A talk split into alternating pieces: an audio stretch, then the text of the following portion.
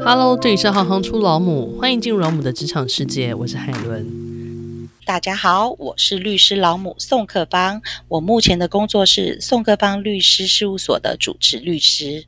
请问一下，什么是律师？他需要什么样子的工具才能完成这项职业吗？律师呢，需要的工具就是。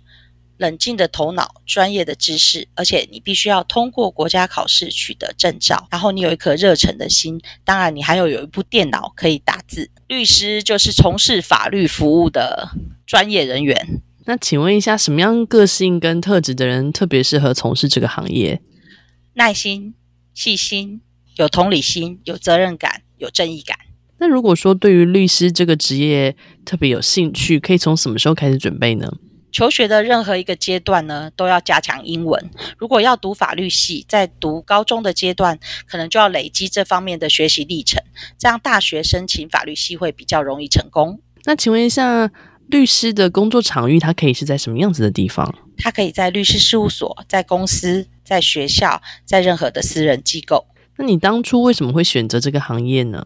我想要帮助有法律问题的人解决他们的困扰。如果想进入这个领域，要如何进入呢？呃，有几个途径。第一个就读大学的法律系。第二个，如果你是非法律系毕业的，那你要去修二十个法律学分，这些是有限定的科目，这部分可以上网查。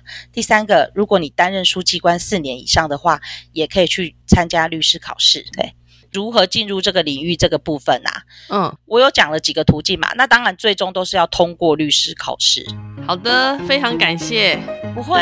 如果你喜欢行行出老母，欢迎以行动力赞助老母，让我们能有更多的能量制播更好的节目，访问更多有趣的职业。